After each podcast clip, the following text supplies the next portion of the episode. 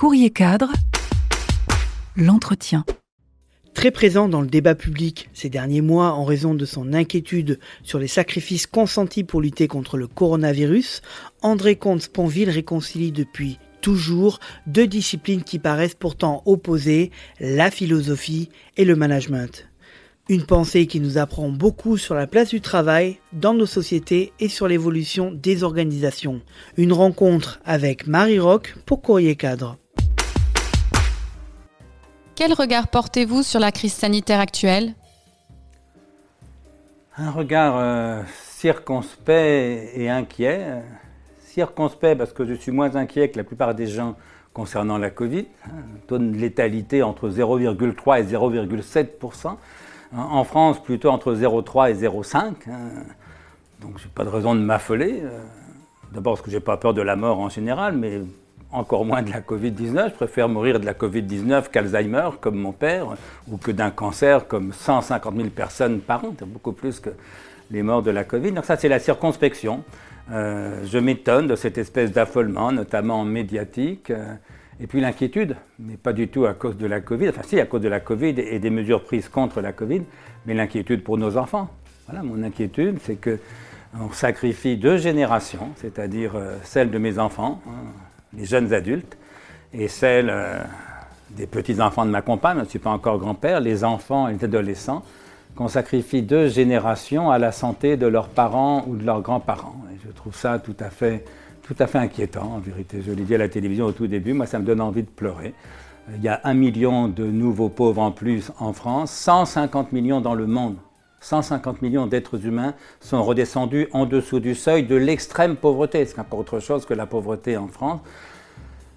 Euh, on ne fera pas dire que c'est une bonne nouvelle. Voilà, je me suis toujours interdit de, condamner le confinement ou le couvre-feu maintenant parce que ce n'est pas mon domaine de compétence. Il fallait bien faire quelque chose. Donc je ne l'ai ni condamné ni approuvé, mais on ne m'empêchera pas d'être inquiet et de le dire. Quelles seront selon vous ces conséquences à long terme sur la société en général et sur les entreprises? Ben, je pense que Houellebecq a dit l'essentiel en une phrase. Le monde d'après, ce sera le monde d'avant, empire. Empire d'abord, qui sera plus pauvre. Et contrairement à ce que certains font mine de croire à l'extrême gauche, euh, plus le monde est pauvre, plus, il va mal, euh, évidemment. Et c'est vrai aussi pour l'entreprise. Alors pour certaines entreprises, je pense à Airbus euh, ou à Air France, c'est une catastrophe qui va durer un certain temps, sans parler de l'hôtellerie, etc. Pour d'autres, ça durera moins longtemps, voilà, mais je n'y vois en gros que des mauvaises nouvelles ou les bonnes nouvelles, c'est vraiment infime. Bon, le télétravail va progresser, mais le télétravail c'est ambivalent, il y a du bien, il y a du moins bien. Bon, euh, on ne va pas compter sur le, sur le télétravail pour sauver ni la planète ni notre civilisation. Voilà, et donc les raisons d'inquiétude, à mon avis, dominent. Euh, bon, mais je pense qu'on sortira de, cette crise, hein, évidemment, soit parce qu'on aura inventé un vaccin ou un traitement, soit parce que quand le virus aura atteint 50% de la population, ses effets seront moins délétères. Euh, c'est ce qu'on appelle l'immunisation collective, et il faut souhaiter que ça marche. Voilà. Donc c'est pas la fin du monde, hein, c'est pas la fin du monde, mais j'avoue que le contraste entre une maladie relativement bénigne, euh, l'équivalent d'une très très mauvaise grippe, si vous voulez, mais beaucoup moins grave que la grippe espagnole en 1918, 1919, 50 millions de morts dans le monde. On en est à 1 million aujourd'hui. Hein. Euh, une maladie relativement bénigne face de tels dégâts économiques, sociaux et humains et qui porteront, encore une fois, autant la maladie menace plutôt les plus vieux, j'en fais partie, donc je peux en parler tranquillement. Euh, moi j'ai 68 ans, hein. une maladie qui menace plutôt les plus vieux, mais dont les conséquences et les conséquences des remèdes qu'on a pris contre cette maladie frappent surtout les plus jeunes. Et moi je pense, contrairement à ce qui s'est beaucoup dit, que la priorité des priorités, ce n'est pas de protéger les plus vieux, c'est de protéger les jeunes en général et les enfants en particulier. En quoi la valeur travail se trouve complètement bouleversée? La valeur travail, tout dépend en quel sens on prend le mot. Beaucoup de gens euh, croient que la valeur travail, c'est une valeur morale. C'est un pur et simple contresens, évidemment. Le travail est une valeur marchande, ça se paye. C'est ce qu'on appelle une valeur économique, une valeur marchande. Ça n'est bien sûr pas une valeur morale, ça ne l'a jamais été. Il n'est pas écrit dans les évangiles que je sache travailler les uns les autres comme votre Père du ciel travaille il est écrit Aimez-vous les uns les autres comme votre Père du ciel vous aime. Et c'est un athée qui vous le rappelle. L'amour est évidemment une valeur travail, le, l'amour est évidemment une valeur morale. Le travail, évidemment, n'en est pas une. Hein. Euh, Et ceux qui croient que le travail fait la dignité de l'être humain n'ont pas compris ce qu'est la dignité, n'ont pas compris ce qu'est un être humain. Euh, parce que dès lors que tous les êtres humains sont égaux en droit et en dignité, comme ils sont évidemment inégaux en travail, il est parfaitement exclu que le travail fasse la dignité. Donc le travail est une valeur marchande, c'est pour ça qu'on le paye. On ne vous paye pas pour être généreux, sinon ce serait plus de la générosité, ce serait de l'égoïsme. On ne vous paye pas pour être juste, sinon c'est plus de la justice, c'est de la corruption. On ne vous paye pas pour aimer, sinon c'est plus de l'amour, c'est de la prostitution. On vous paye pour travailler. Et donc voilà, le travail est une valeur marchande. Ça veut dire, je le dis toujours aux managers, ne comptez pas sur des leçons de morale que vous feriez à vos collaborateurs pour les motiver ou pour tenir lieu de management. Est-ce le moment idéal pour faire entrer la philosophie dans l'entreprise Et par quel biais? Écoutez, moi, ça fait 20 ans, 30 ans que j'y travaille, parce qu'ils me l'ont demandé. Hein. Ce n'était pas du tout mon plan de, carrière. Mais au départ, c'était une, initiative de Jean-Louis Servan-Schreiber. Euh, plus tard, il dirigeait l'Expansion, qui n'existe plus, je crois, mais qui était le grand journal du management euh, français. Euh, il m'avait invité à un colloque à Salzbourg, en gros devant tous les patrons du CAC, Salzbourg en Autriche, donc devant tous les patrons du CAC 40, et, bien sûr j'avais refusé. Je n'avais rien à foutre côté patron du CAC 40. Il se trouve que euh, Jean-Louis Servan-Schreiber a réagi en chef d'entreprise. Il m'a fait une proposition financière que je n'étais pas en état de refuser. Donc j'ai accepté. Et l'étonnant, c'est que ce que je leur ai dit les a secoués. J'ai fait une espèce de tabac. Il y avait aussi Rocard qui était là, Raymond Barre, euh, Jacques Attali, enfin il y avait du beau monde, mais si je peux le dire immodestement, je crois que ce que j'ai dit les a plus surpris, parce qu'ils ne s'attendaient pas à avoir un philosophe, en plus un philosophe où on comprend tout ce qu'il dit, c'est très étonnant. il y avait une chasseuse de tête qui était là, qui m'avait dit, écoutez, je les connais bien, c'est mon métier, ils vous ont trouvé, ils ne vous lâcheront plus. Et c'est vrai que depuis, je n'ai pas arrêté euh, d'intervenir dans, le monde de l'entreprise, à la demande du monde de l'entreprise. Est-ce que c'est davantage vrai maintenant qu'il y a 20 ans? Je n'en sais rien. Moi, j'en fais moins parce que je suis plus vieux, j'ai moins besoin d'argent, donc j'en refuse davantage qu'il y a une vingtaine d'années. Mais il y a une demande de philosophie, mais qui fait partie de l'humanité. C'est-à-dire, c'est quoi la philosophie Je dis toujours pour aller au plus court, c'est penser sa vie et vivre sa pensée. Alors, si les cadres ou les managers n'ont pas besoin de penser leur vie et de vivre leur pensée, ben, qu'ils changent de métier. Vous êtes pour une philosophie du management. En quoi consiste-t-elle? Bah, Ça consiste à expliquer ce qu'est un être humain. Voilà, qu'est-ce que c'est qu'un manager? C'est quelqu'un dont le travail, c'est de faire travailler les autres. C'est très difficile parce que les autres travailler, ils préféreraient pas. Ah, bien sûr, ils préfèrent tous travailler plutôt qu'être chômeurs, enfin tous ou presque tous. Mais la plupart préféraient être rentiers, bien sûr, plutôt qu'avoir besoin de travailler dans telle ou telle entreprise pour gagner leur vie. D'ailleurs, je dis souvent à cette entreprise, euh, Posez-vous la question de savoir quel pourcentage de vos collaborateurs continueraient à travailler chez vous s'ils avaient gagné ne serait-ce que 60 millions d'euros au loto européen. La réponse, qui tendanciellement sera très proche de 0%, dit assez clairement l'essentiel, c'est que travailler pour la quasi-totalité des salariés, ça n'est pas d'abord une vocation, ça n'est pas d'abord un plaisir, c'est d'abord une contrainte. Les gens travaillent pour gagner leur vie. Sauf que si on veut les motiver, il faut comprendre comment fonctionne un être humain. Et c'est un peu ça le problème, c'est que pour des raisons historiques, sociologiques, dans notre pays, la plupart des managers sont d'anciens euh, ingénieurs. Euh, et comme il était bon comme ingénieur, on les a bombardés managers, sauf comme c'était le même métier. Mais ce n'est pas du tout le même métier. Un ingénieur, il travaille sur des objets concrets ou abstraits, mais des objets. Un manager, il travaille sur des sujets, ou plutôt avec des sujets. Ce n'est pas du tout le même métier. Et donc, mon métier de philosophe, c'est d'expliquer aux managers euh, comment fonctionne l'être humain. Et je commence toujours dans une conférence que j'ai faite, euh, je crois bien, quelques centaines de fois, euh, tout cas plusieurs dizaines c'est sûr, mais je crois bien entre 100 et 200 fois, que j'appelle donc Sens du travail, bonheur et motivation, sous-titré Philosophie du management.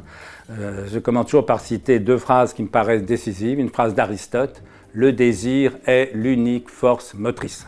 Dans motivation, il y a motif, mais surtout il y a moteur. Le moteur, c'est ce qui meurt.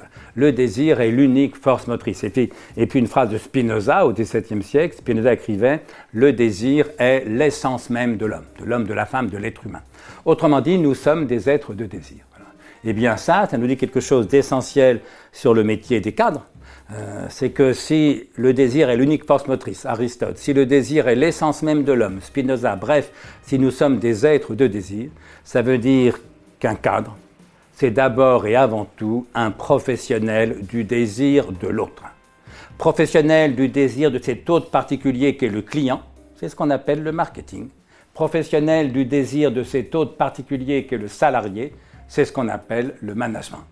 Alors ça va dépendre de la proportion du métier concret de tel ou tel des cadres, mais en gros, tous sont d'abord et avant tout des professionnels du désir de l'autre. Alors que Sotman, si j'ose dire, quand il travaille dans la banque, il croit des professionnels de la banque. Quand il travaille dans le numérique, il croit être des professionnels du numérique. Mais non, ça c'est un travail de technicien, d'expert, c'est pas un travail de manager. Et le meilleur manager ne sera pas forcément le meilleur expert en, banque ou, en numérique. Ce n'est pas du tout la, même chose. Et donc, une fois qu'on comprend ça, qu'être être dirigeant, euh, Enfin, dirigeant, c'est plus compliqué que ça, parce qu'un dirigeant, c'est un manager, un marketeur, mais c'est aussi un stratège. là, c'est encore une autre chose. Mais une fois qu'on a compris qu'un cadre, en gros, c'est un professionnel du désir de l'autre, désir des clients marketing, désir des salariés management, la vraie question, c'est qu'est-ce que le désir? Alors, j'ai pas beaucoup de temps pour l'expliquer, mais j'ai coutume de montrer qu'il y a deux théories principales. La théorie que j'emprunte à Platon, le désir est manque. Euh, ce qu'on n'a pas, ce qu'on n'est pas, ce dont on manque, voilà les objets du désir et de l'amour, dit Platon. Et puis la, théorie de Spinoza qui dit que le désir n'est pas manque, mais puissance. Puissance de jouir, puissance de se réjouir, autrement dit, puissance d'aimer. Et je montre que ces deux théories sont vraies, s'appliquent toutes les deux au management, qu'on a besoin des deux, mais qui sont très différentes, parce que le désir comme manque aboutit sur cette euh, difficulté qu'une fois que le manque est satisfait, il n'y a plus de désir. Et bien loin qu'on soit heureux d'avoir ce qu'on désire, on s'ennuie parce qu'on ne désire plus rien. Et, donc, je, dis, on tombe de Platon en Schopenhauer. Platon pour qu'il désire et manque, et Schopenhauer qui écrit, c'est une formule que j'ai souvent citée, ainsi toute notre vie oscille comme un pendule, de droite à gauche, de la souffrance à l'ennui. Souffrance du chômeur qui manque de travail, qui manque d'argent, ennui ou souffrance du salarié. Et c'est ça le, le piège j'allais dire de Platon, mais c'est un piège de l'être humain, parce que très souvent nous fonctionnons au manque, donc à l'ennui. Sauf si, au lieu de tomber de Platon en Schopenhauer, on monte de Platon en Spinoza, c'est-à-dire qu'une fois que le manque est satisfait, au lieu de s'ennuyer, on jouit, on se réjouit, non pas de ce qui manque, même pas tellement de ce qu'on a, mais de ce qu'on fait. Autrement dit, le salarié heureux, euh, c'est celui qui se réjouit de faire ce métier-là, dans cette entreprise-là, avec ces gens-là. Le salarié heureux, c'est celui qui aime son travail. Sauf qu'on n'est pas programmé pour aimer le travail. On est programmé pour aimer les loisirs, les vacances, l'amour, la bonne chair, mais le travail, c'est bien plus compliqué. Et c'est pour ça qu'on a besoin de, managers, pour faire en sorte que des gens qui ne travaillent pas par amour du travail, non, ils travaillent parce qu'ils ont besoin d'argent, comme tout le monde. On a besoin de managers pour faire en sorte que des gens qui ne travaillent pas par amour du travail réussissent à aimer le travail qu'ils font. On a besoin de managers pour faire en sorte que des gens qui ne travaillent pas pour le plaisir, ben non, ils travaillent pour l'argent, comme tout le monde. On a besoin de managers pour faire en sorte que des gens qui ne travaillent pas pour le plaisir prennent plaisir au travail qu'ils font. Et pour ça, il faut trouver autre chose que l'argent qui manque. Et c'est ce que m'ont aidé à comprendre au moins deux chefs d'entreprise qui, dans les séminaires très nombreux que j'ai animés, m'ont dit deux choses. Le premier me disait, euh, bien sûr, mes salariés travaillent pour le salaire. Hein. si j'arrête de les payer, ils arrêtent de travailler. Mais ajoutait-il, le salaire, c'est pas moi qui le fixe c'est le marché du travail. oui, il y a un marché du travail. Si bien que ma valeur ajoutée de manager, me disait-il, j'aime beaucoup cette notion de valeur ajoutée de manager. Si bien que ma valeur ajoutée de manager, me disait-il, elle n'est pas dans le salaire. Elle est dans les autres raisons que le salaire, que mes salariés ont de venir travailler chez moi et surtout de rester à travailler chez moi. Et il concluait en me disant, écoutez, j'ai beau tourner le problème dans tous les sens, la seule réponse que je trouve, c'est que s'ils viennent travailler chez moi, s'ils restent à travailler chez moi, c'est qu'ils y trouvent un certain plaisir, un certain bonheur. Et je crois qu'il avait évidemment raison. La pierre de touche du management réussi, c'est quand les salariés sont heureux au boulot. Et puis un autre chef d'entreprise, un autre jour, m'avait dit euh, ceci. Il me disait, vous savez, l'argent, ça n'a jamais motivé personne. L'argent, me disait-il, ça rend motivable. Oui, ça rend motivable. S'ils ne sont pas payés, c'est clair qu'ils ne sont pas motivés, mais la question ne se posera plus. Mais l'argent, m'expliquait-il, ça n'a jamais motivé personne parce que L'argent, en tout cas le fixe, le salaire, ça peut être différent pour des primes ou des parts variables. Mais pour ce qui est du fixe, ça n'a jamais motivé personne, parce que celui qui, par hypothèse, ne travaillerait que pour le salaire, il n'a aucune raison d'en faire ne serait-ce qu'un peu plus que le strict minimum pour ne pas être viré. Or, la motivation, ça commence justement quand on en fait au moins un peu plus que le strict minimum pour ne pas être viré. Et ça, par définition, le salaire ne peut pas l'obtenir. Il va donc falloir trouver autre chose que l'argent qui manque, autre chose que le salaire, autre chose que les salariés puissent aimer, qui donne un sens euh, à leur travail. Alors c'est autre chose que l'argent qui manque, ça peut être quoi? Je le pointe rapidement, ça peut être d'abord de meilleures conditions de travail. Il y a des entreprises où tel métier est plus facile à aimer que le même métier dans une autre entreprise. Euh, ça peut être davantage de respect, davantage de reconnaissance, notamment de la part du management. Ça peut être une meilleure ambiance, davantage de convivialité. Vous savez, il y a des boîtes, on part bosser le matin, la gorge un peu nouée d'angoisse, parce qu'on sait que l'ambiance va peser une tonne, que tout le monde fait la gueule à tout le monde, qu'il y a de vieilles haines rancies dans les bureaux ou les ateliers. Alors qu'il y a d'autres boîtes où on part bosser le cœur léger le matin parce qu'on sait que l'ambiance sera légère, chaleureuse, détendue, qu'à la limite, on va retrouver une bande de copains. C'est pas du tout la même chose. Autre chose que l'argent qui manque, ça peut être le sentiment de participer à une aventure collective exaltante. Ça peut être le sentiment de progresser soi-même davantage, de s'épanouir soi-même davantage. Vous savez, il y a des boîtes ou des boulots, on y bosse pendant 15 ans, au bout de 15 ans, on se retourne, rien n'a changé, on n'a rien appris. Simplement, on est 15 ans plus vieux et donc davantage fatigué. Alors qu'il y a d'autres boîtes ou d'autres boulots, on y bosse pendant 15 ans. Et au bout de 15 ans, on se retourne, on se dit, mais c'est dingue ce que j'ai changé, ce que j'ai appris, ce que j'ai progressé. Ce n'est pas du tout la même chose. Autre chose que l'argent qui manque, ça peut être le sentiment de travailler en, harmonie avec ses valeurs morales personnelles sans avoir besoin de les mettre dans sa poche avec un mouchoir dessus pendant 35 euh, heures ou un peu plus par semaine. C'est ça aussi le rôle motivant, managérial de, la RSE, euh, comme on dit. Autre chose que, que l'argent qui manque, ça peut être le sentiment d'une plus grande utilité sociale. Fabriquer des cigarettes ou fabriquer des médicaments, c'est pas la même utilité sociale. Fabriquer du médiator ou fabriquer un bon médicament, c'est pas la même utilité sociale etc., etc. Vous voyez, alors c'est pas bien sûr à la place du salaire, hein, c'est en plus, mais euh, c'est ça qui va faire la valeur différentielle du, management. Au, fond, le, salaire, il est fixé davantage par le marché du travail que, que par le manager. En revanche, la motivation dépend bien davantage du manager que du marché du travail. Quel type de manager êtes-vous? Je ne suis pas un manager, c'est pour ça que j'en parle si bien. c'est que j'ai pas ce genre de soucis, je travaille seul et j'aime beaucoup ça. J'aime pas, quand je travaille en équipe, c'est à deux avec un ami. J'ai fait un livre avec Luc Ferré, je suis en train d'en terminer un, avec un autre ami qui est Francis Wolff, et tout ça est très agréable, mais ça relève de l'amitié, pas du tout du, management. Non, non. Moi, je n'ai jamais voulu mettre un, doigt dans, l'engrenage de l'entreprise. J'ai parfois été euh, sollicité.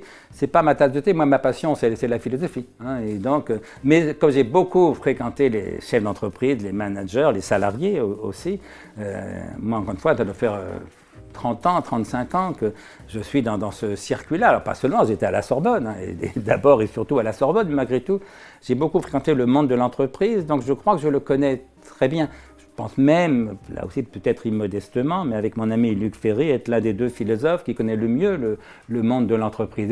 Et, et d'ailleurs, ce que je constate, c'est que ce que je leur dis euh, aux cadres, aux chefs d'entreprise, selon euh, l'endroit où j'interviens, leur paraît au fond très éclairant. Et c'est ça qui les surprend le plus. C'est que, un, ils comprennent tout. Quand ils vont écouter un philosophe, ils, se disent, je vais rien comprendre. En l'occurrence, ils comprennent tout. Deux, je ne parle en gros que d'auteurs qui sont morts le plus souvent depuis au moins un siècle, Schopenhauer, mais souvent depuis trois siècles, Spinoza, depuis 23 siècles, Platon. Et ils trouvent ça d'une profondeur, d'une actualité, d'une pénétration très supérieure aux livres de management qu'ils ont le courage de lire. Plusieurs confrères et professeurs semblent avoir marqué votre parcours. En quoi est-ce important d'avoir des mentors? Moi, j'ai eu la chance d'avoir d'excellents professeurs, et j'en cite toujours quatre. Pierre Hervé en terminale, héros de la résistance. C'était important pour nous de savoir que cet homme qui parlait si bien avait été aussi un vrai héros. Ensuite, André Pessel en Cagne, à Louis le Grand, professeur éblouissant d'intelligence et d'enthousiasme philosophant. Ensuite, Marcel Conche, peut-être plus profond, plus rigoureux. Euh, et puis Louis Althusser à, Normal Sud, Marcel Conche à la Sorbonne et Louis Althusser à Normal Sud. Les quatre m'ont beaucoup appris en philosophie, mais aucun ne m'a jamais parlé d'entreprise ou de management. Hein. D'ailleurs, je ne suis même pas sûr qu'ils aient jamais prononcé ce mot. C'est-à-dire, ce qui me frappe beaucoup, là, pas tellement de ces quatre-là, mais euh, mes collègues universitaires, en gros, si vous leur parlez d'entreprise, vous découvrez très vite deux choses. Un, ils n'y connaissent rien. Deux, ils sont contre. Et la conjonction de ces deux points de vue est quand même très inquiétante pour un universitaire, pour un intellectuel, si vous voulez. Donc voilà, certains se sont étonnés, voire ont été choqués que j'ose travailler euh, euh, avec des, chefs d'entreprise ou, des cadres dirigeants.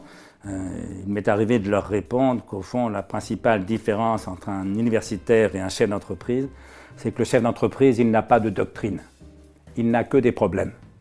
Alors que l'universitaire, il n'a pas de problème. Il n'a que des doctrines. Et bien, je vais vous dire, pour penser, mieux vaut un bon problème qu'une bonne doctrine. En parlant de carrière, les jeunes aujourd'hui sont beaucoup moins motivés par l'ascension au sein des entreprises. Qu'est-ce que ce phénomène dit de notre époque?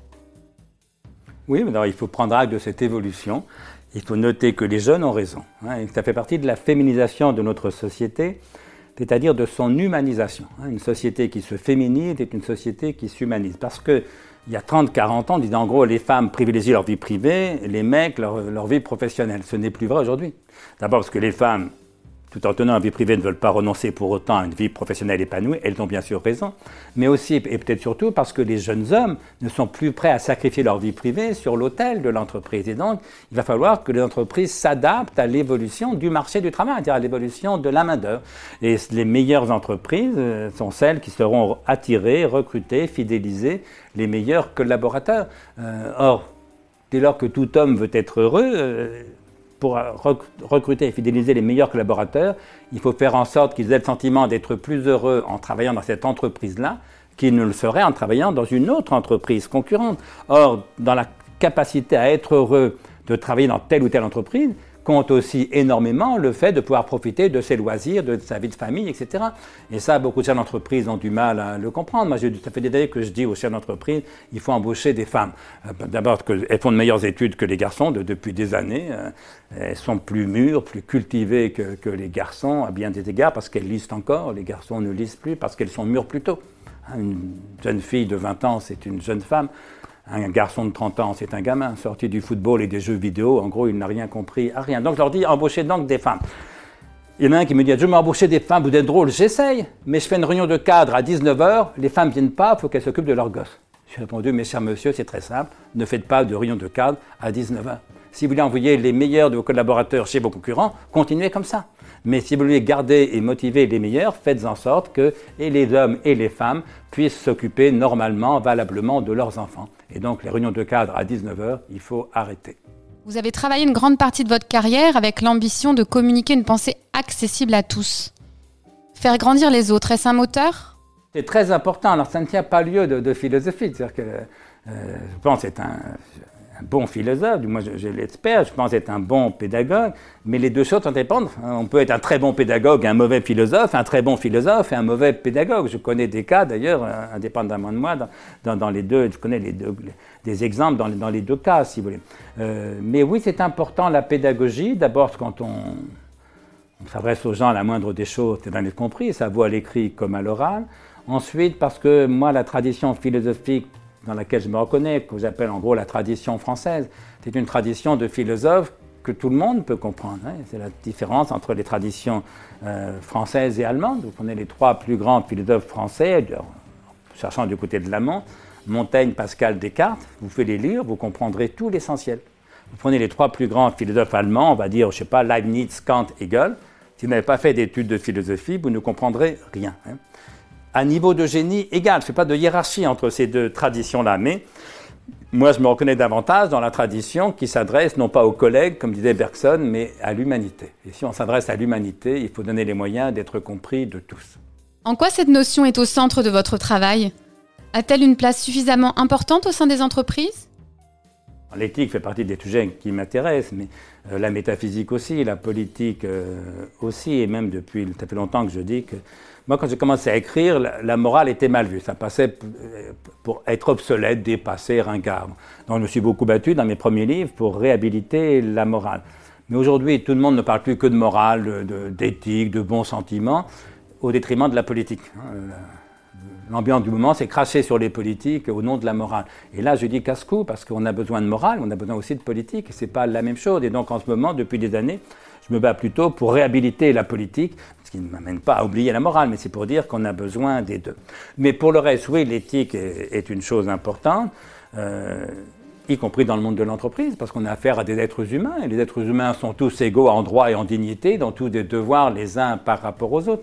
Simplement, quand j'ai commencé à travailler sur ce sujet, dont j'ai fait un livre qui s'appelle Le capitalisme est-il moral avec un point d'interrogation, euh, et la réponse est non. Euh, non pas qu'il soit immoral, mais parce qu'il est foncièrement amoral, en donnant au préfixe A son sens purement privatif. Quand j'ai commencé à travailler sur cette question, j'étais confronté à une mode, parce que le monde managérial est très soumis aux modes.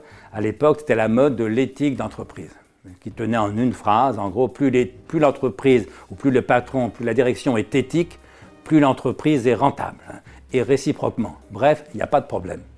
Et je leur disais, écoutez, s'il n'y a pas de problème, pourquoi m'avez invité à, en parler?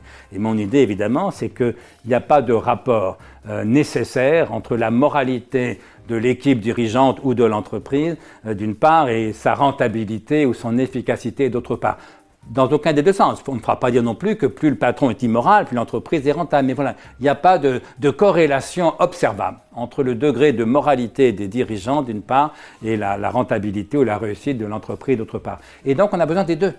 On a besoin bien sûr d'être performant, d'être compétent, efficient pour assurer le développement de l'entreprise. Et on a besoin aussi d'une morale pour éviter d'être des salauds. Et simplement, ce que je dis, c'est qu'il euh, n'y a pas d'éthique de l'entreprise, contrairement à la tarte à la crème de la mode que j'évoquais, parce qu'il n'y a d'éthique que pour et par les individus qui y travaillent. Et spécialement, bien sûr, plus de pouvoir, plus de responsabilité qui la dirigent. On dit l'idée qu'il y a une éthique de la BNP et une autre éthique au Crédit Agricole, et une troisième chez PSA et une quatrième chez Renault, euh, c'est des fariboles, ça, ça n'existe pas. D'abord, il y a d'éthique dans aucune de ces quatre euh, entités parce que pour avoir une éthique, c'est simple, il faut avoir un cerveau humain en état de marche. Alors si on me montre le cerveau de PSA, je consentirais à m'interroger euh, sur la moralité de PSA. Mais comme c'est bien qu'il n'y a pas de cerveau de PSA, mais qu'il y a un cerveau du part du numéro 1, du numéro 2, du numéro 3, du numéro 1000 de PSA, là on peut s'interroger sur la moralité de chacun d'entre eux. Bref, mon idée, la formule que j'utilise souvent quand j'interviens dans le monde de l'entreprise, c'est ne comptez pas sur votre entreprise pour être moral à votre place. Hein. Euh, et dire que le capitalisme est foncièrement amoral, ça ne veut pas dire du tout, contrairement à ce que certains se temps pressés de comprendre, ça ne veut pas dire du tout que la morale n'est pas sa place dans l'entreprise. Moi, je peux vous dire exactement quelle est la place de la morale dans votre entreprise. La place de la morale dans votre entreprise, c'est votre place. Parce que la morale n'est légitime qu'à la première personne. La question morale, c'est que doit se faire, comme disait Kant, c'est pas que doivent faire les autres.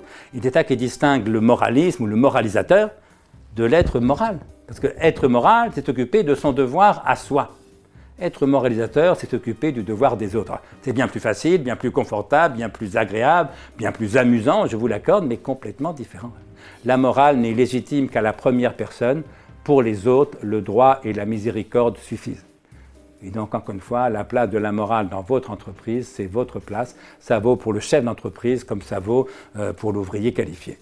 Vous avez publié dernièrement le dictionnaire amoureux de Montaigne. Que dirait-il de notre époque et de la crise sanitaire actuelle? Ben, Il nous dirait, un peu comme Jean-Paul II, mais avec un peu plus d'ironie, n'ayez pas peur. N'ayez pas peur d'abord parce qu'on va tous mourir, donc c'est pas si grave. Hein. Je l'avais dit dans le premier entretien que j'ai consacré à cette crise sanitaire, dans le journal du dimanche, je crois que c'était le 17 mars, donc au tout début. Je disais à la journaliste, euh, écoutez, j'ai deux nouvelles à annoncer à vos lecteurs, une bonne et une mauvaise. La mauvaise, c'est qu'on va tous mourir. La bonne, c'est que la plupart d'entre nous mourront d'autre chose que de la Covid-19.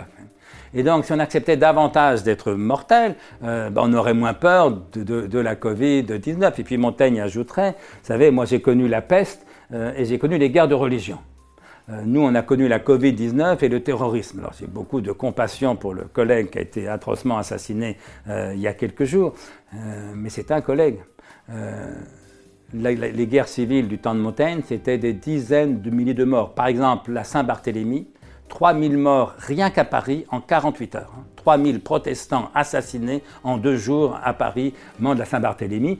Ça ne retire rien à l'atrocité des attentats islamistes, mais on voit que l'échelle n'est pas la même. Et puis, s'agissant de la peste, taux de létalité, donc taux de mortalité pour les gens contaminés, de la peste du temps de montagne proche de 100%. Taux de létalité de la Covid-19, je vais rappeler en commençant, entre 0,3 et 0,7%. Donc en gros, la peste était 200 fois plus mortelle euh, que la Covid-19. Alors, ça ne veut pas dire qu'il ne faut pas se protéger. Montaigne s'est protégé contre la peste. Il a appliqué le seul geste barrière disponible à l'époque. Il a foutu le camp. Il a bien. C'est pas moi qui le reprocherais. Il a appliqué un dicton latin bien connu qui, en cas de peste, dit ceci pars vite, va loin, revient tard. Et c'est ce qu'a fait Montaigne. Mais, ah, mais sans panique. Et il en parle très tranquillement, en disant qu'il faut bien mourir de quelque chose, de la peste ou autre chose, ça ne change pas l'essentiel. Il pense même que la peste, mais moi j'en ai pas d'expérience, mais il a vu lui des gens mourir de la peste. Peut-être même que la Boétie, c'est discuté par les spécialistes, est mort de la peste. Il, il pense que la peste est une mort pas plus douloureuse qu'une autre et même moins douloureuse que, que certaines autres.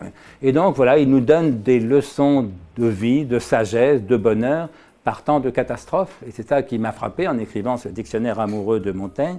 C'est comment cet homme, tellement loin de nous dans le temps, il y a quatre siècles, hein, c'est le XVIe siècle, euh, est si proche de nous, en vérité. Et s'il est tellement proche de nous, c'est qu'il écrit au plus près de lui-même. Il se méfie des idées, des doctrines, des idéologies. Or, les idées vieillissent, les doctrines vieillissent, les idéologies vieillissent. L'humanité ne vieillit pas. Et c'est pour ça que Montaigne, finalement, est, notre contemporain et que les essais ont moins vieilli que euh, votre magazine d'il y a six mois, si vous voulez. Voilà. Euh, sauf que la langue est un petit peu difficile. C'est le très beau français du XVIe siècle, ça offre des fois des difficultés à la lecture. Et c'est pourquoi, dans mon dictionnaire amoureux de Montaigne, je me suis efforcé de rendre un Montaigne parfaitement accessible, parfaitement lisible pour nos contemporains. Et ceux qui font l'effort de, le lire découvrent un écrivain de génie. André disait c'est le plus grand écrivain français. Moi je dis c'est l'un des deux plus grands écrivains français, l'autre étant Victor Hugo, mais ça dit assez à quel niveau on se situe. Un écrivain de génie, un excellent philosophe et puis surtout un type formidable. On ne peut pas, et tous les plus grands l'ont dit, on ne peut pas lire Montaigne sans avoir le sentiment de rencontrer un ami. Courrier cadre, l'entretien.